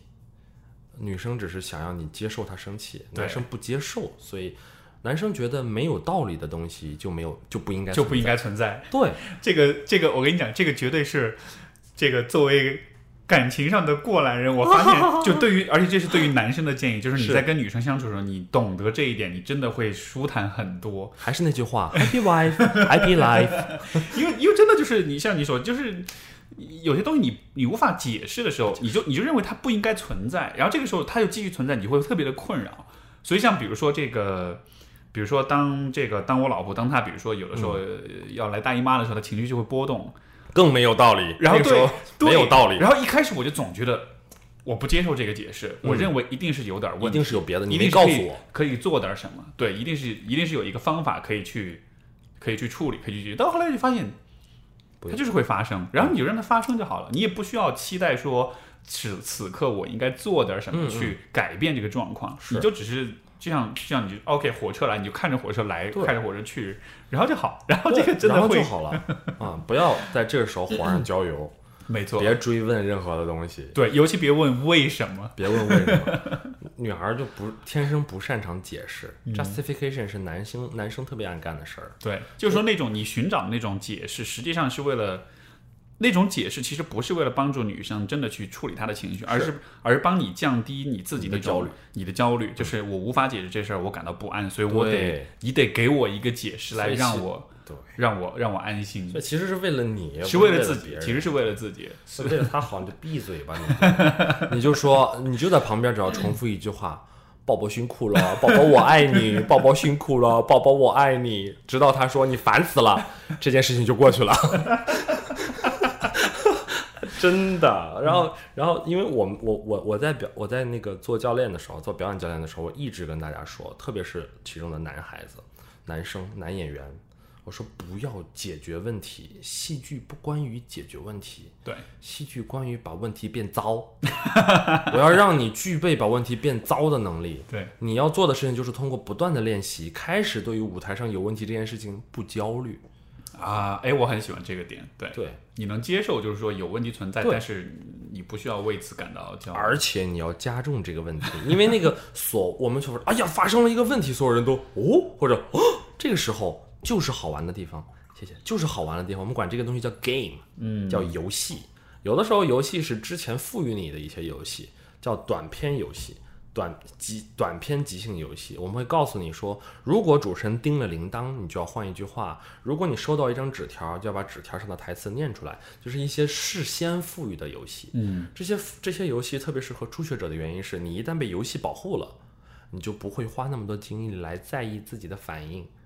你不会那么强烈的自我对话感，那种孤独的感觉。但其实，在我们后面就是我这周末开的课非常刺激，叫 long form 长篇即兴表演里面，我们没有这些预先的规则，我们要自己在台上跟自己的同伴找到我们这一场玩的是什么。嗯，我们这一场的游戏是什么？它往往是一个问题，就是是一个反常的情况。非常焦虑的男生就是那种很要控制的人，当然也有很多女生啊，不是说女生我我不性别歧视啊，就是那些特别要安全、特别要控制、要规则的人，他会第一时间站出来想要解决这个问题。我说暂停，你不要解决这个问题，你想办法把问题变得更糟，才好玩儿。嗯，对吧？游戏不就是困境嘛？你去打所有的游戏，不，俄罗斯方块最简单的游戏，不就是因为堆上面就死了吗？越高你越焦虑，不才好玩吗？嗯，对吧？没错，你去打游戏，你要被敌人入侵家了，你要死了才好玩。所以游戏就是困难。你你讲这个也会，我我我也会让我联想到，就是在八柔里面有一个很有意思的现象，就是因为就是平时我们实战的话，会有两种不同的设置，就像就是你讲游戏规则，嗯，一种设置就是我们从任何一个位置开始，嗯，就是自由的对对练，然后你所有的招儿都可以用，嗯，另外一种练习就是我们从一个特定的位置开始，因为八柔里面有六个基本的位置，然后这基本位置大家都知道，然后每一个位置都有它相应的。攻击和防守的一些招式，嗯，所以这个就是叫做 positional sparring，就说是啊哈。位置实战，从一个特定的位置开始，然后这个位置开始呢，你就可以有针对性的练在这个位置上的某一些特定的招数，嗯嗯所以它是一个规则更明确的一个状态，是，但是它同时也就不那么的好玩，对，因为如果你在一个就是正常的这个对练的情况下，你可以从任何位置开始，你可以去到任何的地方，然后你的使用的招数是是完全不一样的。但是对于初学者来说，他们会更喜欢就是位置实战，因为他知道接下去会发生什么，对他的目标是什么，没错。所以，但就是你从白带到蓝带的过程，我觉得其实就是一个你开始逐渐的是，嗯，不再那么的偏好位置实战。当然，从技术上来说，位置实战非常好，因为它能帮你复习技术，所以很有用。但是从心态上来说，你你你更你会发现你更喜欢自由实战，是，因为你会发现那更自由，你会发现你能把很多东西连接起来，把很多东西整合起来，就像是就像是位置实战，就像是你的目标就是走路，是，但是另外一种可能性是。你想干嘛都可以，你可以跳，你可以跑，嗯你可以躺下，体操，对自由体操那样的，嗯嗯然后你就会发现，哇，这真真的是一个更自由的。就一旦你过了最开始的那个呃对不确定性的那个焦虑之后，你后来的那种自由的感觉，那个是非常令人着迷的。我就是我觉得所有的事情都是这样，其实一开始都都是刻意练习，没错，就是只有即兴是什么东西，就放在音乐里面，一开始都是对谱练。对对对对对，能即兴就是所谓的能 jam 的，能能能 solo 的，能对能做那些即兴的，都是理论上掌握了几乎所有的技巧，熟熟练的掌握了这些技巧，才能。你说我这个乐段从哪儿来的？我不知道，没错，但但会有一个特别有意思的现象啊，因为因为因为包即兴表演或者即兴戏剧，它没有特别强烈的强制训练的体系。就其实能否理解，从技术上来说，它不像比如说你要弹吉他 solo，你要它是这样的，它啊其实是可以的，啊，只是只是大多数人没有把它当成一个严肃的艺术门类来看待。比如说，我举个例子，钢琴，我一周上一次课，我回去一一天要至少练一个小时吧，啊哈，才有可能在下周去回课的时候进步一点儿。对，但大家觉得，哎呀，即兴嘛，我一个礼拜上一次课，然后不练，那你下礼拜来会变成什么样呢？更糟糕嘛，或最糟就是最好的情况就是不进步嘛。所以大家不练习是不行的。所以很多人是这样的，很多人是玩完了所有的短片，因为那种喜新厌旧，开始尝试挑战长篇。包括我昨天的课里，很多的同学都一定是这样的。我太了解了，因为我走过来了。然后开始挑战长篇，就觉得哇，自由了，没有人限制我，然后然后一塌糊涂。但是这个时候又特别标榜，觉得我现在能自由了。我我嗯你刚才那个叫叫，反正就是能做自由的那个、那个搏击对练一样的对对对对练，我能做那个事儿了。但直到有一天，他会开始再次面对现实，并且因为他的那个他的那个 ego 会会会会慢慢的会会下去，他就发现哦，我还要回去把那个东西一个一个练起来。然后他会更，然后这是一个不断循环往复的事情。没错，觉得自己牛逼了，发现其实不行，回到第一节课，又觉得自己牛逼了，然后又回到第一节课。所以我的学生，我在每一节课上，我都非常强调一个概念，叫自习。我不知道其他的品牌或者说是就是培训的机构会怎么做。我会给学生们准备专门的时间，去让他们能够自习。比如说 A 班的同学，所有上过 A 我我我的系统课五个等级 A B C D E，所有上过 A 班的同学都要都可以回到 A 班，就是 B C D E 也可以回到 A 班。啊，明白，所以你会经常发现 A 班的同学几乎只有 A 班的同学，嗯哼，直到那些一班的同学被我狂骂，就说你们是不是没有练习？我们现在在教一班的东西，如果 A B C A B C D E 的东西，A B C D 的东西你没有掌握，你上一班的东西是在浪费时间。我要我是默认你已经熟练了，我们才能教更高的东西，还是你们想要花着我的学费？就是我可以用同样的价格教再再教一遍以前的东西，如果你们需要练习的话。然后这时候他们会乖乖的回去，把 A B C D 再练一遍，特别有意思。这个这个，我觉得作为一个教练，作为一个老师，这其实是个特别困难的一个一个事情，就是人们总是希望自己的学习是一个线性的提升的过程，然后我一二三四五 A B C D E，然后我按部就班的学，但他们不想到说，就是其实这当中有很多东西是需要反复的练习跟积累。以前我做过那个工作坊，就是它是有有关人际交往，就是对话嗯。这个方面的技巧的这个方面的训练，它其实和你讲即即兴，我觉得有很相似的地方，因为它其实也很需要即时的一些判断。嗯，但是这些判断背后呢，其实有技巧、有方法。嗯嗯但你你理论上知道了这些方法之后，你并不能立刻实实实践起来。比如说啊、呃比如说我教大家在对话过程中怎么去捕捉那些言外之意，或者说怎么去捕捉那些。对对对，就好像是有一，就是就是因为人情感表达有些事情，它不是直白告诉你我很生气或者我很愤怒，他可能会用一个很间接的语言表达出来，比如说我当时一句话没说我就走了，就如果你只听这个字面意思的话，你就只是看到一个场景，你就不懂得去揣测他的情绪反应是什么。所以说，你听到说我当时一句话没说我就走了，情绪是什么？是愤怒，或者说是冷漠，或者说是失望羞。愧，对是就是逃走，没错，就是你这个东西，你理论上讲就，大家觉得哇，这个好有启发。哎但是你实际看不懂。没错，我后来我再给一段对话，来你们来找都在哪儿，你就发现他还是找不到，就还是得不断的练，不断的练，不断的练，然后最终你的那个就好像是你的敏锐度会随着你的练习条件而反射而对对对对而逐渐增加。知行，大多数情况下是不统一的。这件事情对于学生来说，我非常的理解，是因为我我不断的在教很多我坚信的东西，而不是我熟练的东西。没错，我不能拍着胸脯说，我教大家的所有东西我都可以做好，没有人可以这样，大家永远。所有人都眼高手低，我看到的是可能比可能比学生们更高一点的地方，但我依旧在追求那个东西。可是我非常尊重知行合一的这个，我我会去练的。没错，我不相信不练习的人，就比如说我我听说了一个啊，我听说了一个心理学的老师，他叫 Steve，然后呢，他天天在外面教课，但是他自己从来不做个案，我不信这个人，我根本就。确实是这样，我们也不会信对，所以但是现在我们圈子里啊，有大量的不点名道姓哈，我相信你们也不会听这么有知识含量的节目，好吧？然后就是光教不演，光教啊。自己不练，这些人绝对就是纸上谈兵，莫名其妙。没错，其实不光是在你的领域，我觉得现在整体的所有的，应该说教育的所有的每一个分支，其实都存在类似的问题，就是大家都会，呃，知识知识和实践是脱节的，以及就是大家会有一种美好的想象，就是因为现在都很讲究什么认知升级啊，就是他还是焦虑，对，就他还是从一个知识的理性的层面试图去，就他把任何问题都解呃都都解释为是是认知的问题，是是意识的问题，是你没有想通这个事儿。是你只要想通了，你就牛逼了。但是问题就是你可以想通世界上所有的道理，但是你知行不合一的话，还是没有还是那句。话嘛，我们知道那么多道理，还是过不好这一生。你不练习，你以为自己是天才吗？因因为我觉得付费这个知识付费的这个年代的话，这个是个必然结果，因为你因为老师卖东西，他只能卖那些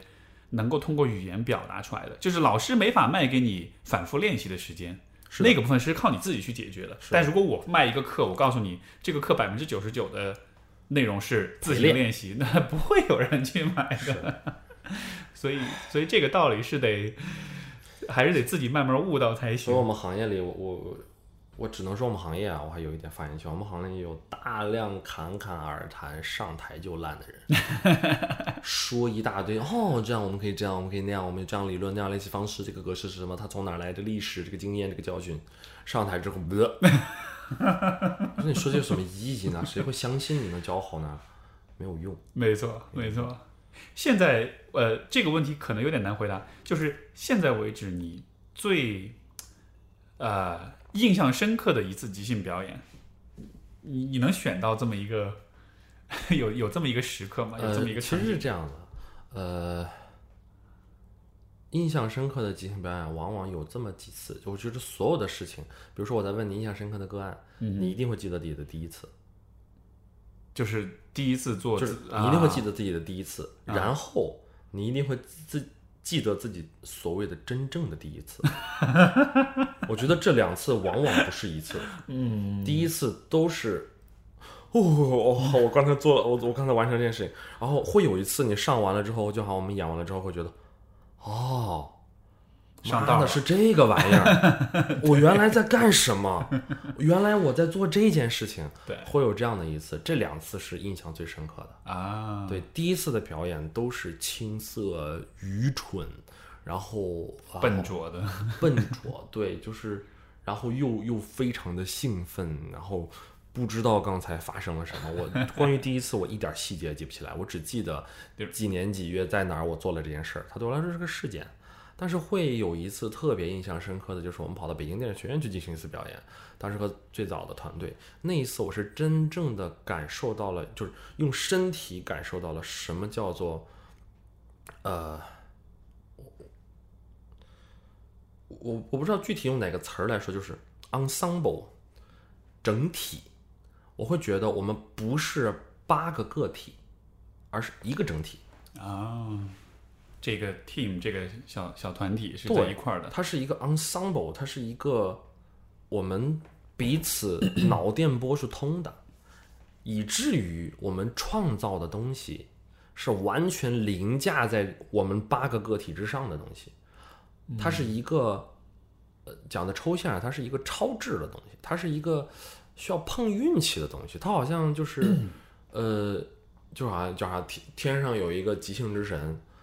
他突然发现，哎，在这个地方有这么八个小伙伴儿啊，他们今儿特别有诚意，他们做到了一些，就是连通了一些。但其实讲白了，这就是一个非常自然的由气氛产生的一个东西。我们八个人在台上形成了一种，呃，包容的、自由的、整体的，想要对彼此好的气氛。这种气氛就形成了。你想，如果每个人都为自己好，我们八个人就是八个个体，甚至彼此为敌，都是对手。如果每个人都为别人好，那就意味着任何一个人都有七个人在努力成全你。观众能看到的焦点其实就一个，也就是说，你看到任何一个焦点的时候，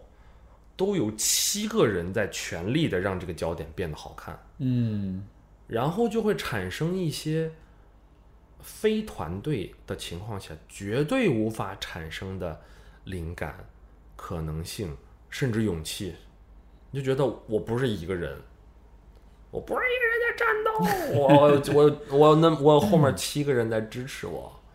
然后那一次演出是我第一次舞台上的所谓的巅峰体验，巅峰体验之一，数得出来的一只手里面的一个。你要说演得多好，我不敢肯定，但我只能说那里面我一定做到了远超当时的个人能力的。是，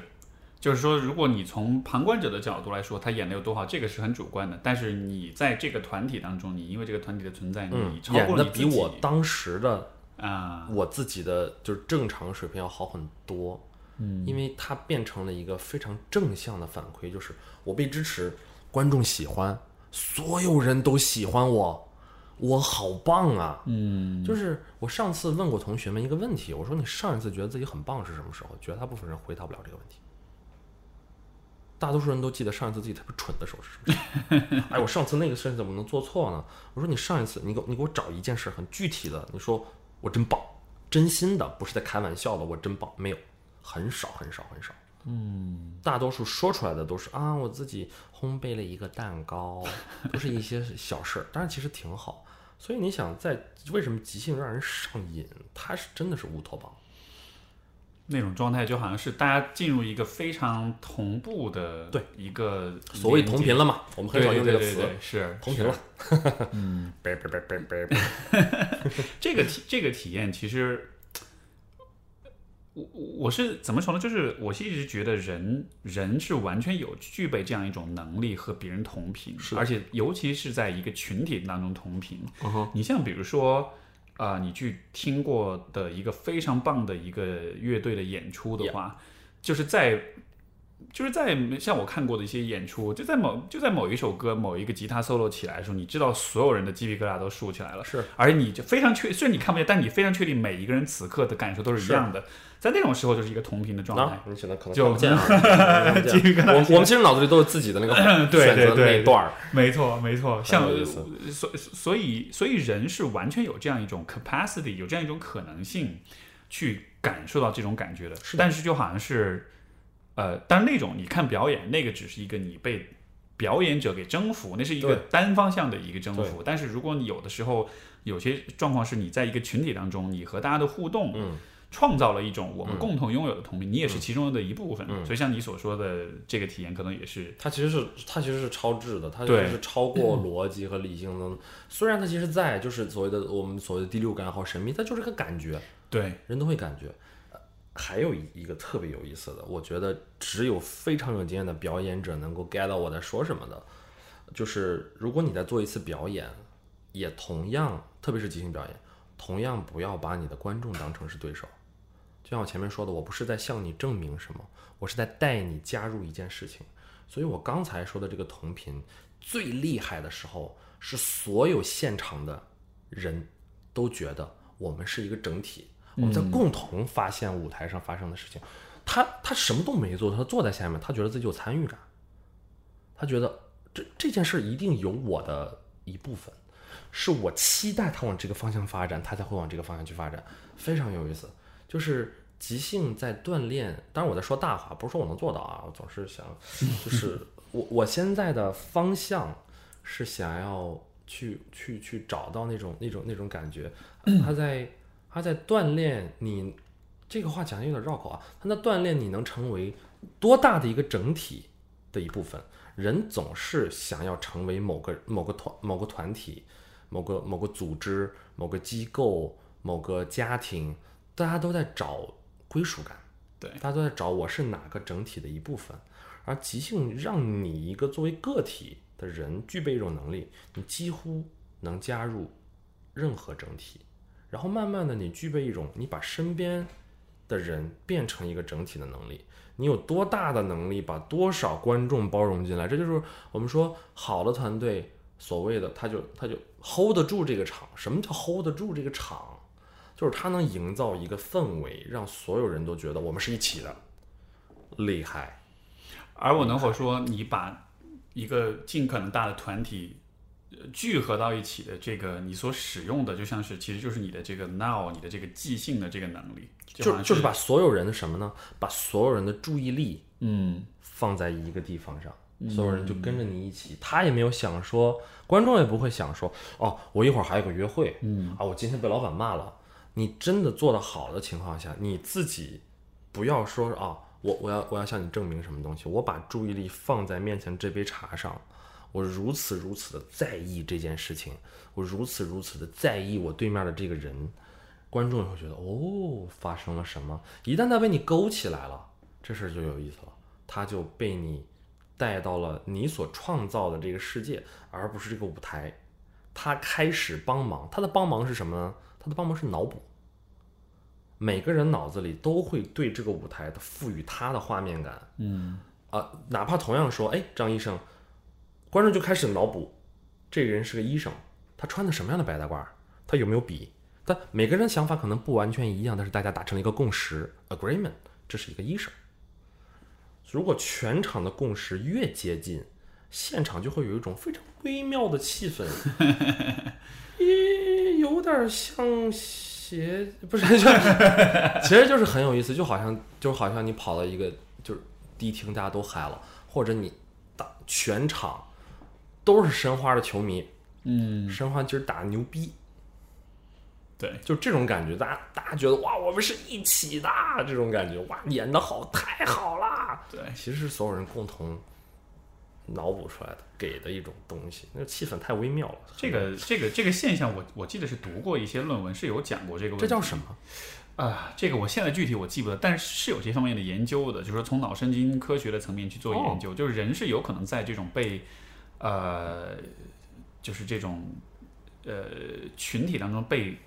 用一种统一的方式给调动，然后而且有很多就是有很多的行呃这个呃方式去激活这样一种状态，比如说比如说大家一起唱歌，是这就是演唱会，哇，对，所有的观众一起开始唱歌的时候，嗯，像比如说在心理治疗里面也会有一些这种表达性治疗，它会比如说大家围成一个圈，会有一起集体有 humming，就是去哼，去哼，去去哼一个旋律，一边哼大家一边。这这个手搭在彼此肩膀上，左右的去摇摆，然后包括比如说 drum circle 一起打鼓啊什么的，就是你一起做一些事情，这个事情说关杀，没 错，一样的，对对对，就是大家一起做一个什么事情，然后这个事情做到一定的时候，人就会进入一种，就好像是你蓝牙跟所有的其他的全部都连上了，这个时候一个。是一个一蓝牙一连接，对，叭叭叭叭叭，而且还不是一对一的连接，是你跟所有人都连，一个网络的感觉。对，而且这个连是不是说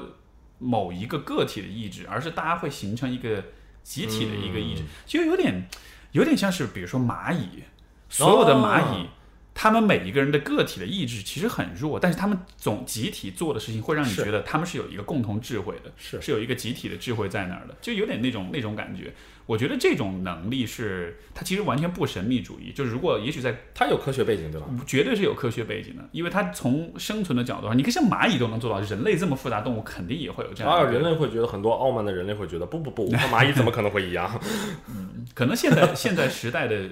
人类更倾向于个体主义吧，更强调是个人的价值、个人的发展。我们反反过来，他越强调个体，他就越孤独嘛。没错，他孤独的时候，他就想找一个整体去去加入。然后其实即兴就是给了，就其实不是不光是说啊，我学了即兴，我只有在我即兴的团队里，在演出里能找到这感觉。他其实教会你自己一种能力，你把身边的人变成你的一个团体，或者说能够加入别人。最简单的方式就是跟别人说，对对对。你跑到任何一个对话里，只要你不停的说，对对对对对，啊而且我我觉得是我，对对对对对，你就你就大家迅速觉得，对对，这个人跟我们是一起，他不同，对对对，来来来来，很简单的一个道理，对吧？没错，所以你看，所以你看，比如说一群人出去吃饭，那个饭局上，就是最糟糕的饭局对话，就是每一个人在讲自己的故事，就是就一个人，就是这个人讲了，哦，我昨天买了个什么，那个人讲，哦，我前天买了个什么什么，然后就大家就是就是就我最讨厌的就是在轮流发言。而不是在对话，对，然后这样的话，你会觉得我们干嘛还要坐在这里？我们并我们每个人都没有意图跟彼此和和微博上的骂战没有任何区别，各说各的，就就各说各话，对对是。只不过就是你会发现在即兴里面会有很多的感受，我们会有很多对于对于对于体验的探索。但是比如说上一次我去跟那个简单心理那边简历里那边去去做的一次分享，叫做叫做关于接受的一些力量，嗯，就是。讲的有点抽象，但其实说白了，就是你你越接受，你的可能性就越多，你就越开放，你遇到好事的概率就会变大。这就是一个即使是用逻辑也无法推翻的一件事情。嗯，它它的整体效率是最高的。是不是就像是说，你比如说你的即兴表演当中，你越接受大家的反应，大家其实能给到你的意外跟惊喜就会越多一些。这样讲的功利一点，这是提高，这是最大化集体效益的一件事儿，就是彼此 say yes。而不是说有一个明显的 leader，即兴表演里面会有一种非常微妙的感觉。我们经常去企业也会去分享那种所谓流动的 leadership。我们就是所谓的无领导，但是又有整体意志。嗯，这个整体意志是由大家共同的东西来决定的。它甚至不能说是交集还是并集，它就是一个更化学反应的东西。如果所有人都会有这个想法，那就那就自然往那儿去。然后你问说这谁带的？嗯，没有人在带领这件事情，就群体在往那儿走。这时候力量是是非常强大的，但这个前提是人要放下自己的 ego 判断，想要表现我打压别人、否定别人，还有对于安全感的这种追求。所以安全感是一个团队的前提。大部分 team building 在做什么？大部分 team building 只做了前一半，没有做后一半。没错，只做了打开，但是没有做安全感那一块。就是大家玩了好，你我作为一个个体已经放松了，现在是一个非常好的时间，我去了解一下我的队友，嗯，我去真的喜欢这个人。但是大多数 team building 是没有后一半的，对，只是玩儿，只是玩儿玩儿，谁不会？你说我给你带了一个即兴表演的游戏，和你去丢手绢没有区别。只不过我们安排每一个游戏，我们会有逻辑的去打开你的身体、头脑判断，打开你的心，打开就是我们会有逻辑的去打开这个东西，然后再对应着一个一个再放到你的团队里面去。没错，哎，可是大家还是最后因为价格而去选择了手教。我我今天其实本来有一个有一个 team building 的一个企业的一个活动，啊哈然后呢，最后就是他们不相信这套逻辑，啊，他们就觉得，那你这个东西和玩游戏有什么区别？明白。我说，干嘛算了？你你想这个让我联想到，就是之前我看过一本书叫《Tribe》，然后呢，它里面它 Tribe 就是部落，部落对，然后它其实它当中有一个部分，我让我印象非常深刻，他就说在。这个美国最早在这个还在殖民地时代的时候，因为那个时候不是就是要往西部去发展，然后就有很多欧洲殖民者，他就试图去从东部逐渐的移向西部，嗯。所以这个这个过程中就往东往北发展，这个时候就会有很多他们跟印第安部落之间的一种、也有冲突，也有合作，也有这样子，然后你就会发现说，有相当多的这种欧洲殖民者，他们会。一开始，他们可能比如说是被这些印第安人就是给捕捉、给活捉了，然后就变成了他们的呃社群的一员。到了后来，你会发现，当这些殖民者去拯救他们的白人同胞的时候，他们不想回去，是他们觉得在这个部落当中的生活其实是比在他们自己原来的这个殖民殖民地的生活是更好的。这个区别在于什么呢？你看物质条件的话，那显然是要糟糕很多，嗯显然是在呃殖民地的领地是哦舒适很多。但就是因为在这些部落当中的话，其实所有的人都是没有 ego 的，大家是嗯以一个集体在生活，我们共同分享所有的资源，我们没有权利的差异，我们都是为了共同的目标在努力去打猎。就 就一定程度上是一种很初级、很原始的形态的共产主义吧。但就是说，没有也没有个人财产，所有人都是共享所有的东西的。哇，在这样一个情况之下，你和周围人的那种连接、那种体验，就会比你回到殖民地之后就就真的是就心理上真的是会好很多。所以他，所以那个书他也提出说，像什么焦虑症、抑郁症，这都是现代人的病。为什么呢？因为现代人有私有财产，我们都要保护自己的财产，所以我们都要把自己孤立起来，我们都要和别人永远处在一种竞争跟博弈的状态当中。比较嘛，比较没错，但是结果就是你没有办法融入任何一个群体。他说，但是人类在从五百万、六百万年以前出现之后的绝大多数时间里，我们都是生活在社群当中，我们都是以那种一个群体，就像你刚才讲那种，大家是同频的，就这本来，也许这才是人类本来默认的一种呃生活状态。但是现代社会里面，我们因为各种各样的原因，就更加的孤立，更加的与所有人敌对，所以才出现各种各样的这种心理上的这种问题一定会嗯回去。我但我指的回去可能是状态，就比如说可能是升级版的一个状态，对或者说是干干干干脆脆回去的一个状态。呃所以，所以我才觉得，其实今天跟你聊了即兴之后，我就会发现，其实即兴表演就就是这样一种回归的方式吧。它其实是在对重新再发现一些我们本来具有的本来具有，一些一些东西，嗯然后你是回归到一个一种更真实、更自然、更自发的状态。所以我不过大家都知道，在社会里这个东西是行不通的，所以我们还是像刚才那样，我们圈了一个区域，对我们要求大家在即兴的教室里面、排练厅里、舞台上做到这件事情，但其实潜移默化的，你会被影响。你从这里出去的第二天，你对待身边的人和你。就是比如说你你时间越长，对你的个人影响就会就会越就有点像充电，我来充个电我回去，那对身边人的影响，我觉得一定是正向的，没错，一定是正向的。这个反正就不是所有人都会了解到这样的秘密，但是至少今天我们的听众们、我们的观众们，他们呃知道了这种，发现了这种很很很稀罕的、很有价值的东西。只不过在中国，因为发展的实在是，呃，太太太晚了，大概零零零几年之后，然后有一些老外带进来，包括一些呃在国外学过的老师带回来，所以对，所以我这边一直在做的事儿，我是觉得这东西必须要交流，必须要，呃，讲国际化有点装逼，但其实说白了就是和那些更有经验的，甚至不同文化的，他未必更有经验，但是不同文化的就玩儿，你会发现。即兴本来就在练习你的包容性、接受的能力，那所以所以你就你就要去接受那些东西，对你会发现哇，他们在做这件事情，他们在做这件事情，就有有一点那种全球性的 community 的感觉。嗯只不过呢，我们我们我这次去美国的核心原因也是因为我们会定期带游学。我们去年就安排了这次去纽约的游学，因为纽约即兴的 community 也非常的大，他们也发展的很早，结果去了就回不来了。啊，真的是很有意思。嗯，非常棒，我觉得这是一个非常有价值和有前景的一个一个领域。我说的前景不是说是那种传统意义上的，哎呦这赚钱找拉投资什么，就不是那个意义。但是我觉得你所创造的，赚不到，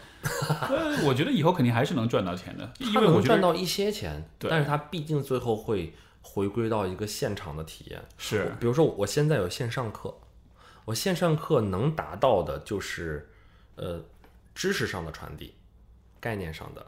嗯，我一定程度上展示自己的状态，来让看到大家哦，原来即兴的状态是一个更包容的、更正向的一个状态，然后让大家做一点自己的练习，在自己原来的基础上稍微打开一些。但我其实没有办法做到的就是人与人面对面的那种连接感。我们虽然可以通过屏幕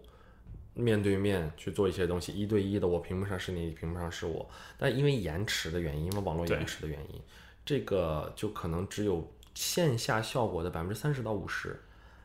呃，但也绝对好于你不了解，也绝对好于很多人说是我要我要买一个机票，买一个火车票，我要到北京来去上我的线下课的的入门成本还是很低的，我只要拿出呃一个半小时的时间。